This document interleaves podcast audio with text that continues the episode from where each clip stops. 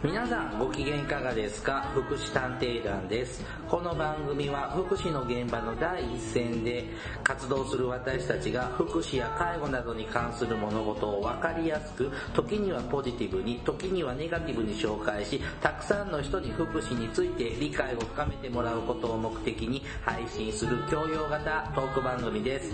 私は社会福祉士のケリーです。大魔女です。はい、おね、よろしくお願いします。よろしくお願いしまはい、あの、お盆が明けて、今日この頃収録をしておりますが、なんか今年はジメジメムシムシで、逆にあれでしょ？あの、なんかこう北の方はさ、ね、本当に逆に温度が上がらない地域。山瀬が降ってる。山瀬がね、うん。例外が出てる。で今年なんかな、なん、えっ、と、なん、24年ぶりぐらいの、あの、不作になるんじゃないかって米が、って言われてますね。うん。まあ、なんか例外が羨ましいぐらい暑い。ああ、そうそう。ごめんね、農作物。暑い地域だからね、こちらはね。はい。ね、農業関係の方には申し訳ないですけど、なんでしょうね、この気温が暑いというより、湿気の湿度が高い。なんかこう、だからあちこちでカビを、カビの話を聞いて、たまたま今日ちょっと私、あの、100、100均とか、あとスーパーとか、ディスカウントスーパーとかうろうろしてたら、まあそのカビなんたらとかさ、すごいね、もうね、棚がね、こう棚に、ななんていうのかな、あの、品出しって前の方にさ、並べるでしょ。もう間に合わないの。もう奥の方に行っちゃってるのね、そのカビなんたらかんたらとかさ。そう。とか除湿剤とかいっぱい売れてるみたい今。年、毎年暑いですけど、このじこんなにジメジメしてないです。してないですね。しんどい。本当になんかしんどい。ちょっと慣れてきたけど私。ちょっとね、あの、もうお盆過ぎて朝晩ちょっと秋の気配を感じますから、あもう大丈夫かなと思うけど、まあ、変毎年言いますが、異常気象ですね。まあ毎年以上で何が正常かわからなくなってきてますね。はい。ねまあでもトンボとか見かけて、ああ、秋を感じるなぁと。そうですね。で、その空が高くなってきたりとかね。そんな日もありましたね。そうですね。はい。ね、早く楽な、まあそうするとまた季節の変わり目で体調崩しやすい方が、秋はですね、非常にね、あの、良くないですね。夏バテ季節ですからね。はいさあ、えー今回はですね、あのーちょっとニュースでですね、見たんですが、なんかニュージーランドの方が、そうなの。なんか身体拘束をされて、うんたらかんたらそうなのよが。でもあんまりさ、ニュースにならないね。まあ、ニュージーランドよりもあの北の方の人だとかさ、うんあのトランプさんだとかの方がニュースになって当たり前。当たり前か。それ外国の女性の方が、とかテロの方のあと話題がテロもねスペインのテロだとかいろんなことがあったけど実はあの話題はなかなか出てこないけどすごいな、何、何があったの？え知らないの？福祉業界にとっては。なかなかなな、なんでニュージー、日本で身体拘束されたんでしょ？そうなの。日本で身体拘束されて亡くなった。でもそれ本来だよね。本来に取っとかないと、あ亡くなったんだ。亡くなった。あ、そうだ、ニューえ知らなかった。のえちょっと待って。本当？いや、よくこんがらがってる情報が、僕え？すいません。そうなの？じゃあ後でゆっくり。はい、なのでちょっと今日はですね、いわゆるこう身体拘束って禁止されてるんですけれども、はい。まあそもそも身体拘束って何かという話。縛って？ってやつねで、あの、虐待の一種なんですけれども、縛って？あの、まあ、虐待の話は以前散々した回がありますが、はい。今回はその特にピックアップ、身体拘束にピックアップして、はい。えっ、と、紹介していきますので、よろしくお願いします。はいよろしくお願いします。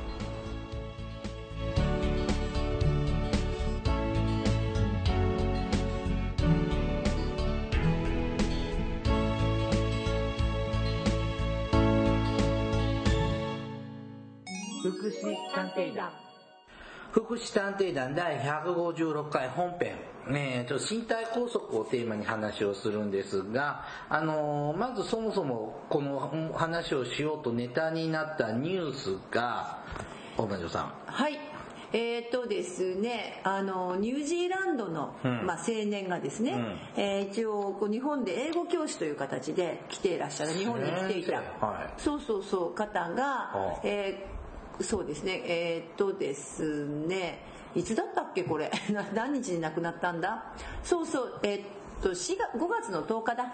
今年2017年の5月の10日に、えー精神科の病院で亡くなられたんですって。でそれが身体拘束されでそれが身体拘束を受けていて、はい。で抑制により深部静脈血栓、まあ、つまりエコノミークラス症候群で肺拘束。要するに肺の血管が詰まったんでしょうね、で心肺停止になってしまったんではないか。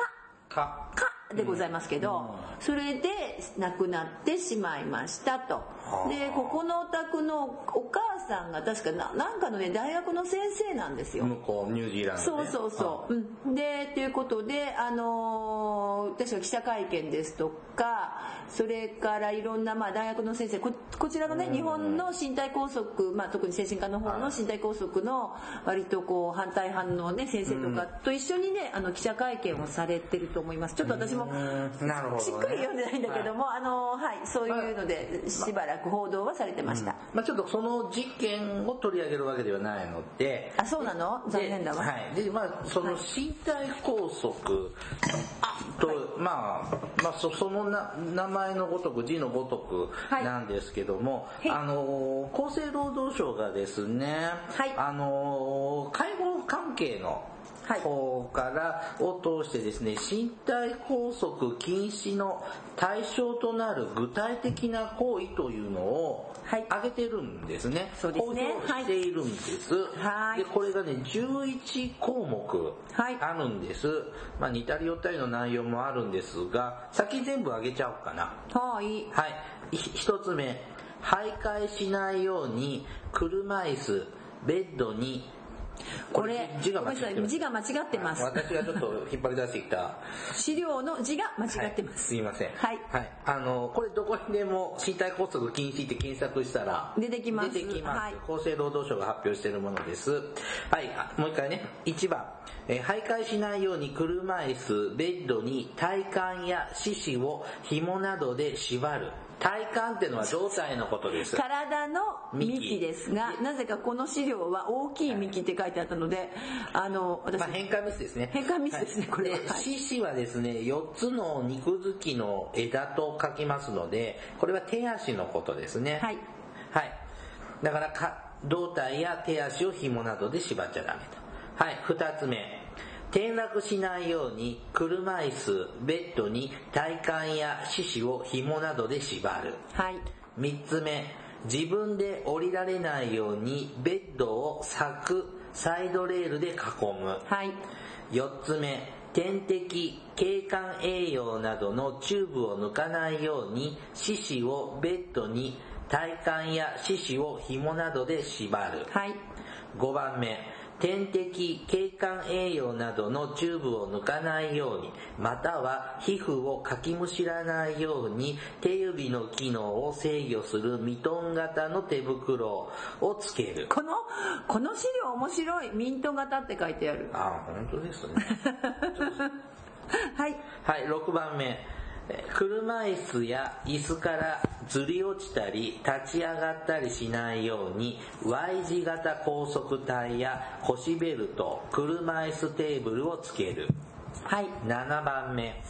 立ち上がる能力のある人の立ち上がりを妨げないように椅子を、妨げないような椅子を使用する。はい。8番目、脱衣やおむつを、あおむつ外しを制限するために、介護医、介護に衣と書いて介護医、はい。つなぎ服を着せる。9番目、他人への迷惑行為を防ぐために、ベッドなどに体幹や四肢を紐などで縛る。はい。10番目、行動を落ち着かせるために、抗精神薬を過剰に服用させる。はい。11番目、自分の意思で開けることのできない居室などに隔離する。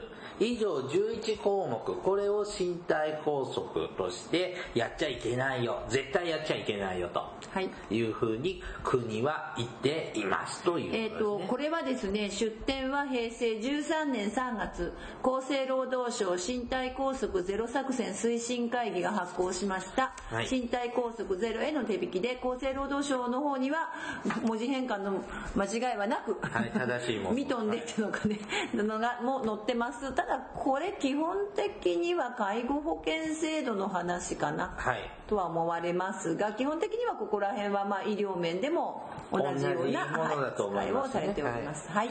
さあ、あの、大魔女さんは、はいまあこの業界歴長いと思いますが、え身体拘束はしたことはありますか？え、されたこと？したこと。あ、そう。はい。えーとですね、あのね、これしたことがありますかと言われますが、基本私はお仕事ケアマネージャーでしたので、はい。実はする立場になかった。ああ、なるほど。ただ見たこともあります。それと一番だから自分が管理していた施設では、えーほぼほぼしていません。あのもちろん。でもう一つあのそうですね。気をつけていただきたいのは禁止なんだけれどもでも点滴とか抜いちゃう人いるよね。はい。っていうのに対してどうすんのよ。というようなのを今から喋りたいわけなんですが、、うん。だからそういう例以外は要するに意味もない身体拘束でしょ意味もない身体拘束は、しないでしょだからうーん、だからどこまでが意味があって、ないのかをこうやって文章化されちゃうと、なんか不安、自分もやってて不安になることはある。あでもさ、ごめんなさい。えっ、と大昔。はい。えー大昔。それからあつい最近もあのね 多分ねあるだろうと思うのは10番の行動を落ち着かせるために抗精神薬をでもこれ過剰にって書いてあるな。うん。過剰はあの医者の指示通りに服用はしたりとか、うん。それから11番に自分の意思で開けることのできない教室等に隔離したのはすいません。過去はよくありました。はい、私もあの、過去は外から鍵をかけたことは何度もあります、はい、昔ですね、あの、こんな本当にダメだよねって言い出してきた頃、あそう。あねすいういう前。前頃ですね。だから今具体的にこういうのがどんどんちゃんとね、あの出てきて、頑張んなきゃ気をつけなきゃ、しないように頑張んなきゃ気をつけなきゃって、あの、なってきてる、目に見えてわかるものがこうできてきてるんだけども、はい。まだちょっとこういうものがなかった頃ですね。はい。まあ20年、もっと。もっと前。私もっと前です。ね、あの、その頃私もちょっといろいろやった、いや、僕がやったんじゃなく、手伝えと言って、っていうかまあそのふ福祉の業界とか全体がね、障害者福祉の全体が、だから逆に言えばこういうことをしてたということです。ひっくり返して言えばさ、ね。これって実はずーっとしてたことであってこの介護保険が始まって、まあ、これ今平成13年ですけどねこの、うんあのこれが出たのはね。まあ厚生労働省がね、はい。出した具体的にじゃあこれが身体拘束禁止の対象としましょうっていう、はい。具体厚生労働省が具体例として出したのが平成13年でしたので、はい。だから逆に言えばそれまではこれらはもうしょうがないじゃん。ん。暴れるんだもんとかさうん。徘徊しちゃうんだもんとかさ点滴抜いちゃうんだもんとかね、いうことでもう有もすもなく行われてきましたよねってまずそこだよね、うん仕方なくやってたって言いたいんですが、そうそう。あの、例えばね、あの、昔働いてた障害者施設で、うんまあ2階から転落しちゃって、はいはい。まあそもそもそれが問題なんですけど、そうだよね。すごいことだねそれ。それ大丈夫なの？いよくあの警察の捜査が入らなかったよね。ちょっと僕もう辞めた後の話なんであそう。ちょっと知らないんですけど、でもそんな話いっぱいあるよね。あ、じゃあ僕が辞めた後に休んでた日の話なんだけど、よかったね捜査が来ないね。アリバイがあったね。2階がなんか空いてて、で、ベランダとかじゃないとこに出て、で、ほら、重度の知的障害だから、そんなとこ行っちゃってどうしていいか。わかんないからわかんないまま落ちちゃったの。落ちちゃうんだろうねで、足骨折しました。あ骨折だったのねはい、骨折したんです。でも、松葉杖とか使えないし。そうなので、歩いちゃうのよ。そうなのよ。でも、安静にしてできないのよダメなので、ベッドに紐で手足を縛ってました、一時的に。ですね。はい私も、えっ、と、もう重度の知的障害の方が、盲腸の種なっちゃって、うんで、入院しなきゃいけないわけですよ。うん。で、職員ギリギリで回してるわけですよね、うん。施設の方は。で、でも、でも、び受けてくれた病院も個室なんだけど、誰かつけてくれと24時間、うん。もう看護師さん見れないからって言って、つくんだけども、同じく点滴抜いちゃうので、縛られてたし、あの、ついてても大変でした。だから、ね縛ってても大変でした。うんはい。で、なんか、さっさとか、あの、で、だから、さっさと返してくあ、そうそう、その時ね、あの、一回ね、家政婦さんを頼むって話になって、親御さんがもうどうしようもなくて、はで、家政婦さん頼んだら、頼んだのが多分入った8時で、10時ぐらいにはもうやめさせてもらいますって電話が来て帰って、あの、伝説があるぐらい大変でした。はい。はい。あとね、あの、まあ、いろんなもの、この紐で手足、胴体を縛る系がいっぱいあるんですあけど。と Y 字型高速体っていうのがちょっと皆さん、あのイメージ Y, y 字なんだのって車椅子や椅子からずり落ちたり立ち上がらなたりしないようにっていうのは、今でもねたまに見かけるんですけど、知ってます Y 字型？知ってます。あこのの車椅子のそうお股のところにあの要するにお二股の紐がそうそうそうそうあの出てくっついてて。三つ股ぐらいかな腰にウエストバッグのとこから要するにふんどしですふんどし。あのそうのそうです。僕僕がイメージしたのはあの股のところね、はい。車椅子のお尻当てるとこ真ん中のとこに二股の紐がついてて、うん。それをお股のとこから引っ張り出してきてあそっか。で後ろでで縛るの。だからあのなんかパイロットとかああそうそうなんかパラシュート乗るような人がなんかつけてそうな、あのね、それの多分ここにこうもうワインになってたと思った。うんかな？違ったかな？何にしても後ろからそう今みたいに。自分でねあのそうそう外せないのねで、後ろで縛るのね。そうそうそうはい。それから腰ベルト、それから車椅子テーブルっていうのは、ほら、はめちゃうんだよね。車椅子の肘のところに。車椅子のそうそう。えっと肘膝の上。ぐらいのところに。肘当てがあるよね。そうそうそう。そこにねテーブル乗っけて、要はあの赤ちゃんテーブルですね。レストランとかに置いてあるような。あそうそうそうそう。あんな感じになっちゃう。なっちゃうとか。普通にしてました。はい。それから、えっ、と、ミミントではなくミトンの手袋は赤ちゃんもねよくかきむしるので赤ちゃんのもあるの。あ知らないか。うんそうか。赤ちゃんもこう顔をかき引っかいちゃったりするもんですよ。なので赤ちゃんも実はミトンってあってでそれの大人バージョンであのミトンでしかもこう曲がらないようにしてあったりして板が入ってて。あそんなので手首をしっかりこうもう本当にこうしっかり締められるようになってこう触らないようにっていうのも病まあこれも主に病院で見るんですけども見たこともあります。とか鍋つかみ。そうそう鍋つかみ。入れてで手首のとこガあムテープで言ってたよね。グリグリってしてま今す制御の動画あります。はい。そそれからあとねつなぎ服ってさっき言ってたけど、はい。介護医は、えー、となおかつおむつを外しちゃうような人の要するにつなぎを着せて、なおかつつなぎの、えーファスナーが自分では外せないような仕組みになってます。あーだからうむしろ後ろっていうケースもあるんだ背中けどにあるのは知ってる、でも背中だと痛いので寝た時褥瘡ができたりすりやすいのであ前にする時にとか脇とかなんだけどそれがロックとか場合によっては鍵があるの。へで看護師さんとかが鍵を持っててうん。開けるとかっていうの なんか違う。なんかダメでこれ。だんだんあの縛ってケースになる。なんか違う話になりそうだけどあっていうのもあります、うん。はい。高速着っていうのは特にないね、ここね高速医はさすがにないねうん。あの袖が長くてこうそうそうこうやってっていうラジオじゃわかんないよ。あの割烹着がありますよね、はい。で割烹着がベンってそ手が出ますよね両手が、でなくて袋状になってるので、うん。手が出ないんですよ、はいはい。でその手のところに紐がついててそれでね胴体を縛っちゃうの。だからあので手を組んだ状態手を組んだ状態。胸の前で手を組んだ状態で後ろで縛でっ縛っちゃうん。てでもそれ私ね高速医はね実は一度も見たことないんです。本当でいいすか施設だったらまあ。私はねありえない。着せるの手伝ったことありますね。私はあの高速医は一度もあので高速医はその教えもらったことはあるけはい。ど一度もないです。さあまあそういうのがちょっと専門。どれどんだけ普通に見見てたかってことですねこんだけのことを私たちが。はい。グッズをちょっと紹介しました なんがか怪しいあのあの話になりそうだわ。あのねこのミトンをつけてた人はねつけさせられてた人は、つけさせてた人つけさせられてた人だね。はねあの情緒不安定になると全ての人をひなんていうひにぎるなんあのつねる。つねる。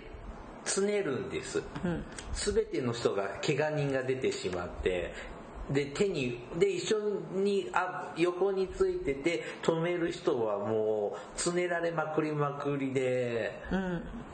辛いんです、はい。なのでなんかその安いほら鍋つかみではい。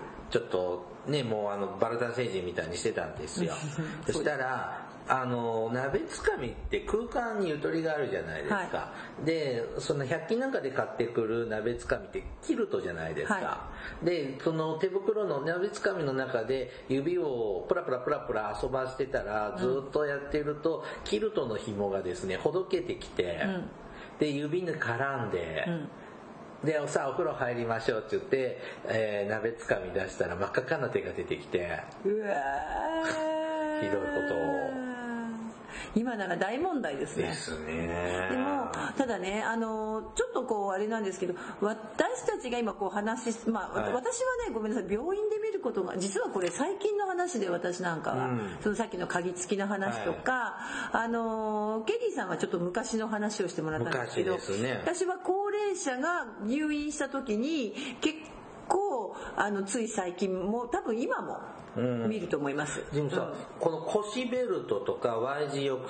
高速帯とか車椅子テーブルは多分今でもあの人が使ってるだろうな日常生活で、うん、だからこうやむ？だからこれって一応具体あのよくあったんだけどそつまりこれしないとどうにもならないよっていうところは少しこうなんていうの、まあ、今でも行われるんだけどでもそのこれをきなんていうかなそんなこと何も考えずに昔はやってたんだよね。当たり これしか方法がないと思ってた時代ってなかった、うん。いやごめんなさい。ちょっと世代が違うと思う。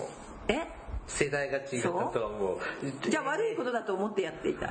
いや仕方ないよね。あそうそう。だからさ仕方がないよねこれしかないのじゃないいけど。やこれしかないのかなと思いながらかまあ私はバイトだったんでね。でも私はねあの多分ケリーさんよりもうちょっと古い時代なんですけども、でもどうもねこの前の話をずっとしていくとね私の勤めてたところはとても良かったんだと思います、だってずあったのは本当にこの11番の隔離。隔離だけは、あの確実にこう鍵をかけてあのなんていうかなだ鍵かけながらごめんねって言いながら夜間鍵かけさせてもらって職員の数がいないのでマンツーマンつけませんごめんなさいでしたけどそれ以外はどうん。あのないです。なかったです。だから別に何もなかったです。だけどなんか聞いてるとケリーさんのところの方が大変だなって前あの、まあ、昔喋ったところだそう昔喋ったの話してくとそうなんですけどね。うん。でこのねあの車椅子のベルトねこれはねあの転換持ちの人があありますね。はい。いつ発作で車椅子で移動中に起こるかそ予想がつかないのであのその車椅子で移動長距離移動する場長距離とか、なんかちょっとやっぱ10分20分とか乗り続けるような場合はちょっとつけてたねちょっと乗ってるだけだったらあもちろん乗ねせない、あしなかったよ,、うん。でもあのねでも基本的にこうやってたというまず事実があるよね、はい。それからはい。今も実は行われてるっていうのがあったりするんだけれどもでも、えーなんでやっていいの？って話ですあのねあのね前ちょっと精神障害のある方がちょっと骨折して入院手術をしたのね、でいわゆるあのど同意書とかそのし入院する契約書とか、そういうのを書かなきゃいけないじゃない？はい。で、その書類の中に、このような障害をお持ちの方なんで、手術してまだ安静にしてなきゃいけないのに、うろちょろ動いたりすると結局病怪我が治らないから、まあ最悪あの身体拘束をさせてもらうかもしれませんがよろしいですかっていう同意書を求められますね。大体あの入院の時は求められますね。うん手術とか伴う場合にはね。はい。でですけど、えー、とちょっと整理すると、はい。まず身体拘束禁止の対象となる具体的な行為が11項目はいあります今よ、紹介しました。でこれは、えー、と今ちょっとこう聞いてる人たちはね時系列がすごい行ったり来たりしちゃったのでちょっと申し訳なかったなと思ったんですけどまず昔は行われていましたよ。昔昔からずっと行われていましたでそれが多分その施設とかによってはあまあケリーさんとかはさそれでもこうちょっと疑問を感じながら行ってた人もいれば、もう当たり前暴れたらもうここれこれしか方法がないって思ってた施設もあるかもしれない。施設というか職場環境というかそのあのでまあ、そこに入ってる利用者のタイプ？タイプもあると思う。いると思う、うん。うんでもふそんなこと不必要なのにしてたかもしれない。ありますよね。そんなことしなくてもいい人なのに無理にして逆にあの反抗されちゃってたかもしれない、うん。でいろんな具あってでもやっぱり良くないよねっていうことでやめましょうよと言い出して、えールールが決まったのが平成13年。1415年前。あうんですね、ん。っていうことでまずは言う。ところが私がさっきちょっと私がいけないのかもしれない、でも最近でも見るやん、うね見るよねって。見ますしこの人あのニュージーランドのそうなの。拘束されてたわけで多分それはどうして？はい。でことでこれはですね、はい緊急やむを得ない場合あだよね。がは仕方ないじゃないっていうのがあるんです、はい。一つこれがね3つ要件があって、はい。一つは切迫性、はい。利用者本人または他の利用者の生命または身体が危険にさらされる可能性が著しく高いこおとはい。二つ目非代替性。大体性。代替性、はい。えー身体拘束その他の行動制限を行う以外に代替する介護方法がないこと、はい。3つ目一時性身体拘束その他の行動制限が一時的なものであること、だから一応下記の全ての項目を満たすことですからこの3えーですね。つが全部証明しできないとダメよね。ダメってことですね。例えばさっきのほらあの大体こうつねって歩く人、ん。ね、みんなをつねって歩く人は、えー他の利用者の生命または身体が危険にさらされる可能性が著しく高いので切迫性はあると。はい。で2つ目にそれ以外の方法でミトンをするという方法以外で行動なんか介護方法はあったんですか？なかないですね。なかったはいあ考えられない。人手も足りないまあねし、あの、ブレーキ本人も私たちももう止めきれな。ないいはい、じゃあ三つじゃあこれ非代替性は OK とで3つ目の一時性はいかがでしたか？あ、ごめんなさい。あの、代替性は隔離しとけばよかったのかもしれない。でもそしたら今度隔離がってなるでしょ？だねってなるね。はい。で、一時、あの、今の時期だけ調子が悪いので、はい。1週間もすればまた落ち着くでしょうと。あそういう人なの？うん、ずっとじゃない。あじゃあ一時性だから、その悪の今の時期いや、まあ、悪い時期のみに利用というまあ利用というか使うという。こういうのが出てしこのような行動が出てしまったので、これで対策を。あそうなんだ。で正直言ってその隔離して幽閉させとくよりは、ん。全然私たちは本人にとっても、ん。そんな閉じ込めとくよりは。はいいい支援だったんだと思います。思いました。と。いうことで、まあ、その今の、えーミトンの方は、はい。昔そのミトンがなかったので専用の、えー あの鍋つかみをねかぶってた方は、えーその方でね果てにはめられた方は、まあ、一応この切迫性非代替性一時性は、まあ、満たしていたと考えられるかなと、ただそれは文章かなんかで残されてましたか？すいません、バイトなの、当時ね。バイトなの、そこまではわかりませんが、多分僕だった、僕にしても記録には、この内容は書くでしょうね。うん。で、あの、例えばじゃあ私は11番でさ、居室をね、隔離してたよっていう人がいたよって言いました。外から鍵かけました。で、それは一つは切迫性、え利用者本人または他の利用者の生命というとこですね、危険に。で、この私が担当してた方は、えー、ともかくあの、タバコを食べたりとか移植がひどいです。だから何でも食べちゃいます。だからもし本人さん例えば日中マンツーマンでついてる時はいいけど夜間とかで職員が例えば20人とか何十人に1人の体制になった時にあの完全な宿直制ではないの。だったの夜勤制間違えた。夜勤制ではなく宿直だったのでそうすると、えー、切迫性というところではやっぱりその人がもし何かしてしまったら、もう勝手に出てって何か食べちゃうかもしれない。移植します、いろんなもの食べますから、でそれでまたその本人の命が危ないよということで、まあ、切迫性は高かった、はい、で非代替性ということで身体拘束まあそうですね。他に介護方法がないかというと、うん、もちろんあの日中はマンツーマンでついてましたほとんど、だけどそのマンツーマンでつけない時間帯とかっていうのはどうしてもありますね、入浴介助に入ってる時とか、はい、まあ、そういう時に例えばじゃあじゃあ逆にねあのほらそういうことをしないようにって言ってさ、うん、じゃあ例えばミトンをかぶせるだとかあのねミトンとかも上手に取っちゃう人なの。で縛ったりとかしてもでねすごい体が大きくて結構こう別に普通に歩いて動ける人だったから多分この人をそれこそ逆に今度は縛って、うん縛っておくのは無理。縛るのも無理だし、まあ、他の介護方法だったらうんずっとマンツーマンでねついてればいいかもしれないけどということでこれもなかなか難しかったかな。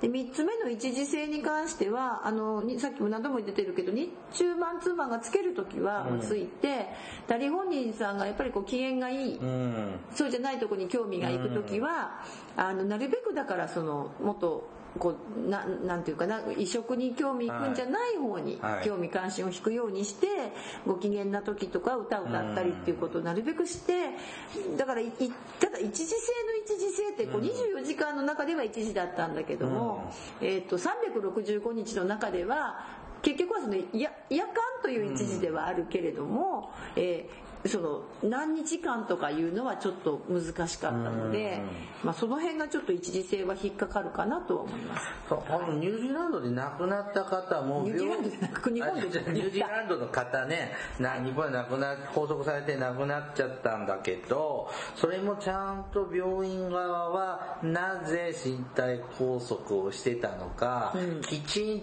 と説明をできてるんでしょうかね、うんそうだと思います、うん、その辺がね、うん、ただちょっとあのこの方の場合ニュージーランド人の方がちょっとよくあの難しかったのがどうもこれまたなんかややこしい話になるんだけどさ、はい、精神科の病院に措置入院だったそうです。入院というのはまあまあ、あの強制的に本人の了解なくとも無理やり入院させちゃうというイメージでいいかな。だからあの、まあ、この方、まあ、報道によると4月29日から30日にかけて、うん、まあ、あまた神奈川県、えー、横浜にある、うん、ねあのなんかお兄さんの自宅お兄さんも日本にいたのかしら、うん、大声で叫ぶ外に走り回るなどそう状態になったので、えー、警察署に連れて行かれてその後、えー、精あの横浜市の職員さんが病院に連れてき強制的に入院する措置入院をすることになったそうです。その経緯は別に間違ってないと思うんですけどね、うん、でで閉鎖病棟の施錠可能な個室に入室し、うん、足腰手手首を拘束されたそうです、うんで別に拘束はいらないんじゃないと。施錠可能な個室に入れたんだからお兄さんが拘束まではしなくていいんじゃないって言うとまずはとりあえずしばらく拘束されるということで、えー、でえー、足と腰の足と腰の拘束厳しいね。手だけじゃないんだね体を拭くなどの。だからこの拘束が適切だったかどうかっていうところは少しなんかこうどうかなっていうふうにところがあの看護の記録の閲覧を求めたところその病院さんはプライバシーの問題を理由にそれに、まあ、これ7月19日現在ですけどそれに応じていないそうでそれはダメですよね、うん、であとニュージーランドだったら身体拘束されなかったのにっていうことで非常にお兄さんはこう悔しい思いをされているということでこれは人権侵害ではないかということですね。はい。国境を越えるとちょっと価値観が。っていうかさあのやっぱりそうなのまだまだまだ日本ってさこう暴れる人だとかをさ高速で抑えるっていう発想はさまだまだあるのかな？だって、ま、地域の人嫌がるじゃないうんまあそうだけどさ、うん、だけどほらあのどうしてこの人が暴れてるんだろうとかさ理解しようとしてくれないじゃない。なかなか難しいじゃない、うん、でそうだね。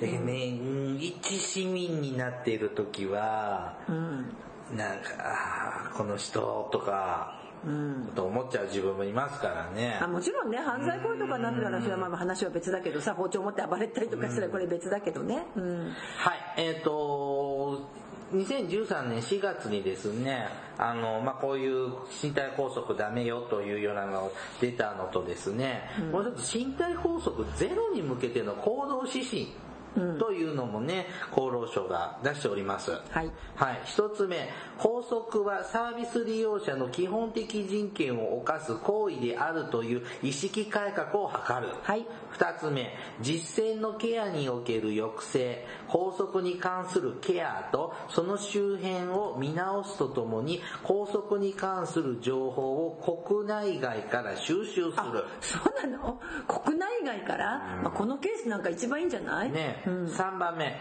拘束を減らすためのケアの工夫と知恵を蓄積し活用する。はい。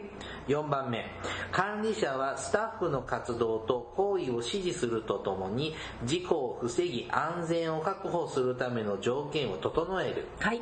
5つ目、利用者とスタッフの安全を確保する条件を研究的な裏付けを持ってデータとして示す。はい。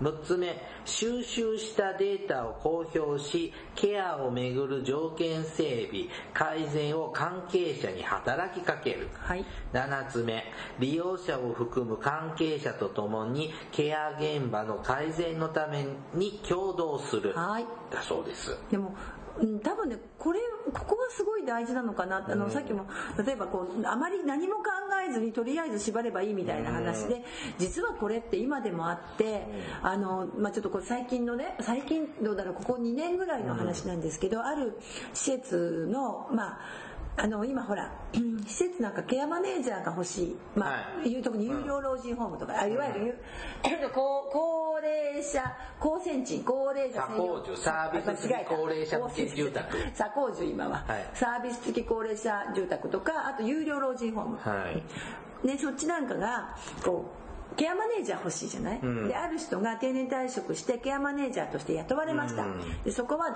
あのもう医療的にケアが必要な人でも預かります、うん、で有料老人ホームだったか左工住だったかどっちかなの。行ってびっくり。全てのベッドが、ここのね、えー、さっきの123から11番までの後の3つ目の自分で降りられないようにベッドを柵で囲むいわゆる4点柵っていうんですよ。大体柵ってよ檻みたいにしてあるわけですよ、まあ、もちろん高くはないんですよ、うん、でも私たちだけ山根の時も4つ、うん、ベッドから降りなくなったらもうこれは身体拘束ですよってもちろんこの指針に応じてあの習ってましたから、うん、そのベッドだったって全部全て。24時間365日。で職員は当たり前のことだと思ってたんだってそれが別に何でえこれ身体拘束だよって言ってそこからその人は改革改革を始めようとしたら何かって。ほって言われたらしいですよ、あのベッドサークル？はい。たまに聞くねそんなそればっかの施設って、うん、それ大魔女さん言ったらこの町の話でしょ？はい。あのね違う町でも。町でも聞いたこと。あの町この町どの町でも、うん、だからあの、まあ、今ねこうやって縛るとかね例えば手首を紐でって言っても今専用の道具があってなんかこうちょっとねあのちゃんと割といいもんであの病院はしてますわであと胴体なんかもね腰でベルト縛ってベッドの下で縛ったりしてまあそれはもう点滴だったり術後で本当に動いちゃいけない人だったりをやむを得ず一時的にさっきの要件に満たしてするんだけど意外にやりやすいのはこのサイドレールで囲む4点作これはね意外に見ますよね。でそれをえ身体拘束って言ってた現場があって、えー何ヶ月で最短で辞めたって言ってたその現場竹でさ山姉じゃん。僕がキャバネーターとして行ったんだけど責任が持てないと思ってもう何ヶ月で辞められましたけど、まあその方個人は的には選択は間違ってないけど、結局施設を変えることは。あ難しかったって言ってました。もうね職員の意識が何かって言っても一生懸命やっても響かないんですって。もうそこ問題よね。そうだからさっきのこの行動指針の中でさ、ほら、拘束を減らすためのしょうがない一時的には、でも工夫をするとかさ、管理者はスタッフの活動と行為を指示するとか言っても、まずそのスタッフがさ、4点作が当たり前だと思っちゃってたらさ、どこにもならないでしょ？やっぱ基本的な質の問題よね。っていう話にななってしり、まうと、また話が終わらなくなります。はいね、あのー、身体拘束とはね、今こういうようなことを具体的に例を出して、はいえっ、と、し絶対しないように努めておりますので。まああのそうですね。でほとんどの施設では確かにね昔なんでこんなことをしてたんだろうって思うぐらい、あのほとんどしなくなってます、であと例えば、えー、とベッドのところにね踏むとピンポーンってなるような道具を置いて立ち上がればすぐ職員が行くだとか、あのその辺は本当に高齢者の施設はとっても、うん。でもただ医療現場はやらざるを得ない。あの、どうしても手術の後とか、あの、専門、そうですそうです。パニック、こんがらがっちゃって。ICU なんかみんなそうだと思うよ。こんがらがっちゃってっていう場合なんかも正直実際あるので、あの、まあ、まず、まあ私たち福祉介護系の話ですから、そうですねしていませんが前提ですし、まあ医療の面ではちょっともしもしやってたら、はいとちゃんと確認してください。きちんと説明できないようであったら残念なはいところです。ちなみにあの人の点滴抜いて退院させられた人いました それまた別物あそれ別？はい、今日はね、身体拘束の話をしました。はーい This is 福祉探偵団。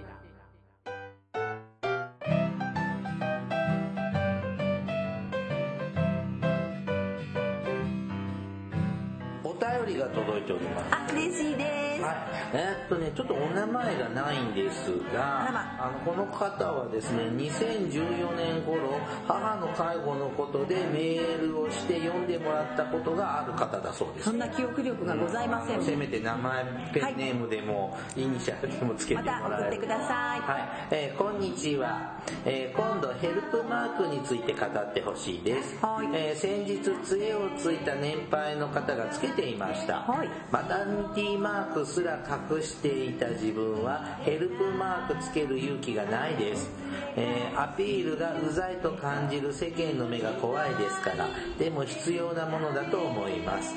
私は関節リウマチ持ちで障害者手帳を申請中です。ね、うんまたメンタルの病気でもつけていたい場合つけていたい場合ってあるように思うので理解されなそうですよね。パニック発作で外出が大変だった頃もありましたというふうにいただきました。ヘルプマーク。あの赤いものなんていうの？赤い字でなんていうの？赤字に。えー確か十字とハートでしたっけ？赤字に白十字。に白ハート。違った？ちょっと待って、えーな縦長なんだね。なんかそうですね。あの私のイメージではなんかカバンとかにあそうそうそうですよ。今ちょっと調べております、まあ、ヘルプマークで皆さんもちょっとネットで検検索してもらうと。赤いこうなんかスイスの国旗なんかそのスイスの国旗みたい。でもねちょっとおしゃれな感じ？ハートマーク。でこれ。これどっちかと例えば義足とか人工関節とか内部障害とか難病。か妊娠初期でこうお腹は大きくないけどちょっと配慮が必要とかということの方にちょっと援助を安くように作成したマークだそうです。うん見たことない。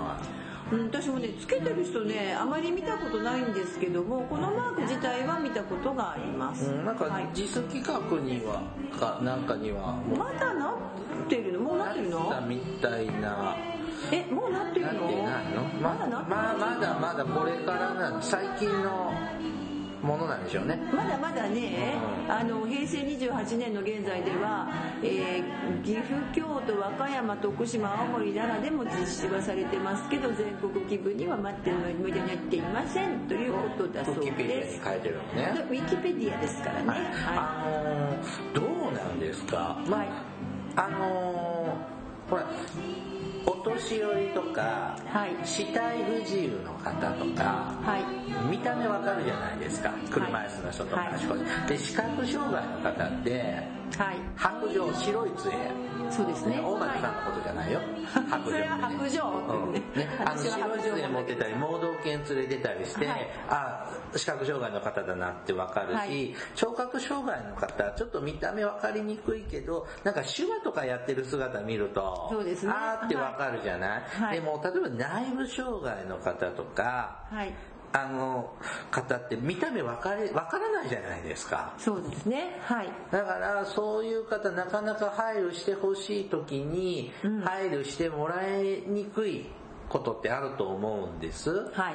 だだけなのでこういうのってこうあるといいのかなって思う反面、はい。新たな差別とかうん。偏見を持たれるんじゃないかなという危惧もしてしまう僕がいる。あのね、うん。ちょっと今画像検索とかしながら話してますが、えーっとどうもその私もねこれでも分かるんですよその新たなね偏見とかあるかなと思うんだけどこれをってね逆にねヘルプマークなのかそれともなんか国民全員がつけてて、うん。ほら今非常時になりそうじゃない、はい。ミサイル飛んできたりとか地震とか、でここに医療情報入ってますよって言ったら私なんか逆にそのそれでいいと思う。戦時中そう名札つけてたやつ胸にもんぺに。てたじゃんね。なんか私そその感覚で逆にいいかなって今思ってみんなが思っちゃうだって糖尿病の人もいたりうん。例えばあのまあね自分の持病とかなんかこうなんかね見てると裏にねそのな何かって書くがあって。書くとこがあるんで私も実はあの使えない薬があったりとかうん。それから、えーもちろん私も難病患者ですのでうん。難病も持ってるので私これ欲しいなと思ってるんですよ。うん。ででもほらよくさあのあそうそうこの前ね、えーある駅で倒れてる人がいたの。普通のサラリーマンがボンって倒れてた、うん。でみんなが寄ってきたんだけど、多分ね転換発作を起こしてたような気がするのでもさその転換の人なんかでもそれ見たらあ転換ねって 思うとかね。うん。でもほら転換も昔もちょっとやったりやったけど、まあまあいろんなことがね。逆にそこで乗車拒否されたりとかであるあわけででもさほらみんながヘルプマークだったら全員がつけてたらさ、要するにやっぱそう戦時中の名札、なんかちょっと逆にそんな感覚のマークになってくれたらとってもいいかなと今思いながら自分も便利だなと思います、まあねマイナンバーも定着しないそこでマイナンバー入れとくとかね。うん、定着しないこの時代難しいなんかねいいなって思う反面逆に偏見受けないかな。でもさこれつける人がつけるだけでさ、うん。つけたくない人は別につけろって話じゃないわけだから、あのほらマタニティマグなんかもうさあありますねなんかつけたがらない人も、難しいとこですね。どうしようお腹が出っ張ってたらみんなが席譲ってくれたらマタニティと間違えられてるのかしら。そうね。そう、ん。はいはい。単なるデブですって書いておけばいいですか、うん。はい。さあもう一丁。珍しいよ、もう一丁なんだえそんなにあるの、はい。今度ねフリーダムチンパンジーさんからいただきました。ごめんなんか違う。やめよう。はい。これねなんでフリーダムチンパンジーかっていうと略すと、うん知ってる。多分わかる、うん。これ家って言ったらこれセクハラなのかな？いやわかんないけどあのその前にあそうかってすぐ気づく私の方が、うん、まあ頭がセクハラ。です頭がすでにすでにセクハラを超えております。フリフリーダムチンパンジーさんはねあの、はい。アマチュアバンドです。ほー。でね、えー、と今回いただいたのは、まあ、そのメンバーの佐藤さんから。ああそうなの？うん。佐藤さんの弟さんはプロのミュージシャン。であのすごいね、立花泉。うん、知らない。あしてる。知ってる。聞いたことある、うん、と一緒に今活動してる。よくよく一緒にライブやったりとか。っていう素晴らしいすごい人から。の弟のお兄さんよ。まあだけどさ、はい、うん。はい。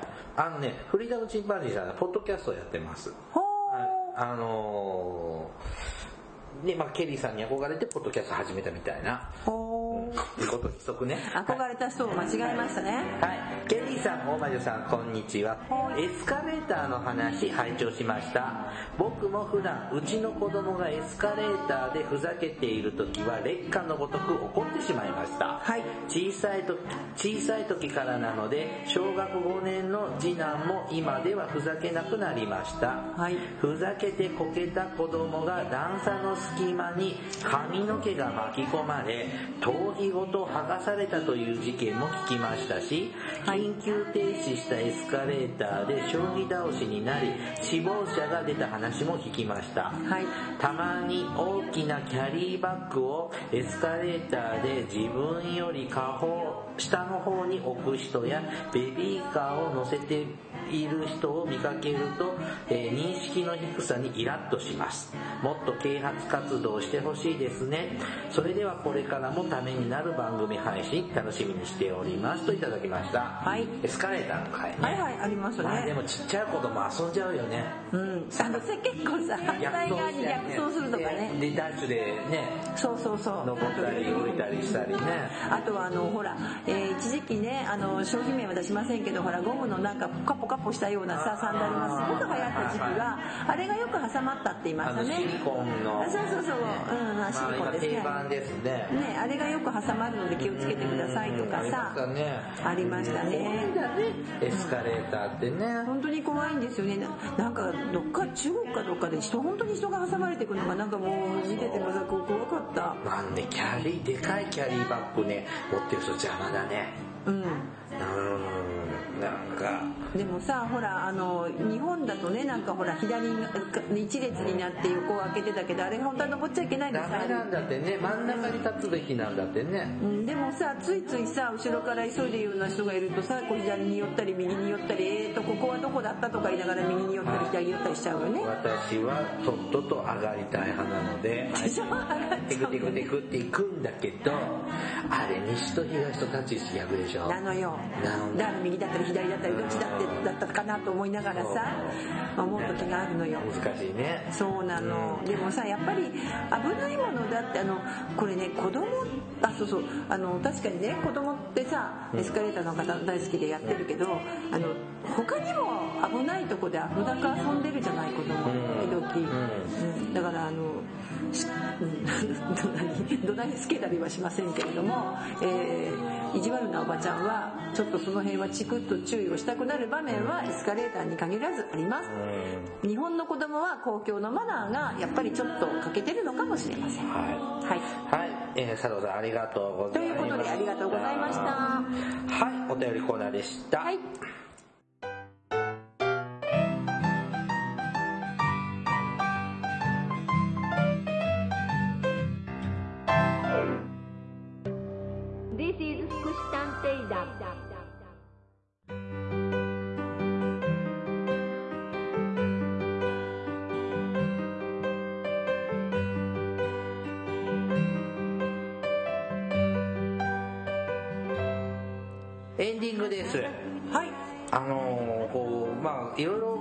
経験値があるので、こう、悲しい時代も、はい、福祉の悲しい時代もそれなりに、多少なりに経験をしているので、思い出話がてらやっちゃうと盛り上がってしまう。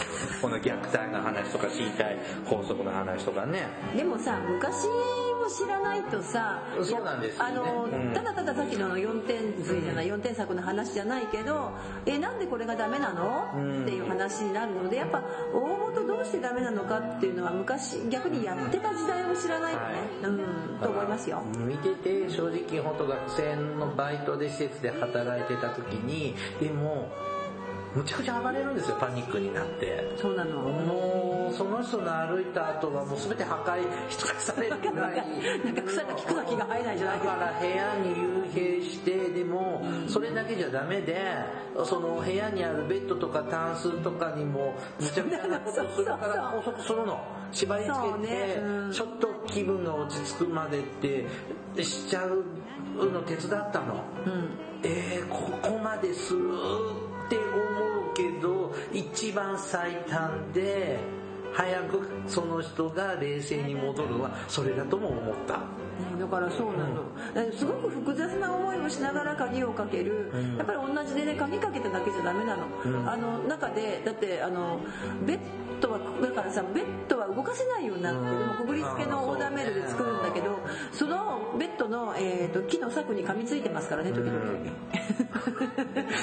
これを笑美味しいのかって美味しいのかって思いながら見てましたけど。業界人の ちょっと悪いとこかもしれないですけどね、あの本当にねこの介護保険制度介護という言葉がポピュラーになってからだいぶ風が風向きが変わったというかいい風が。まあまあこういう点ではねすごくあのいいし実際じゃあ身体拘束この禁止を出してものすごいことになったかっていうとそうじゃないってことはやっぱ禁止あの無駄な身体拘束をたくさんしてたってことだと思うんです。ね、うん。ねはい。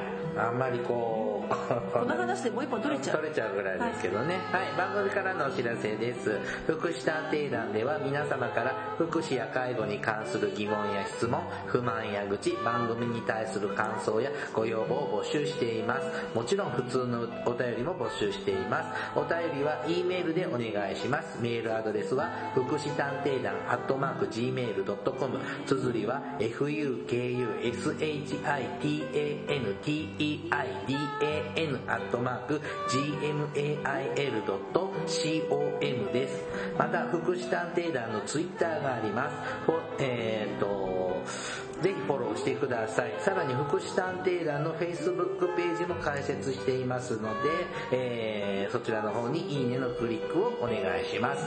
はいはい、じゃあ、また次回お会いしましょうね。そろそろお別れの時間となりました。お相手はケリーと、大魔女でしたそれではまた次回お会いしましょう。ごきげんよう。ささようなら。ら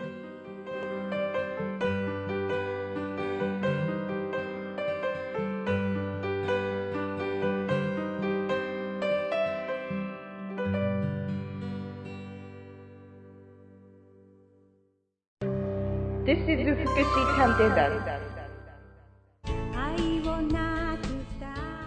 everybody, how are you doing? This program is educational type talk show distributed for the purpose that we who work in the front of welfare, introducing about welfare things and care etc. This program sometimes for negativity and sometimes for positivity, also intelligibly for getting deeper understanding about welfare for many people. 福祉探偵団聞いてね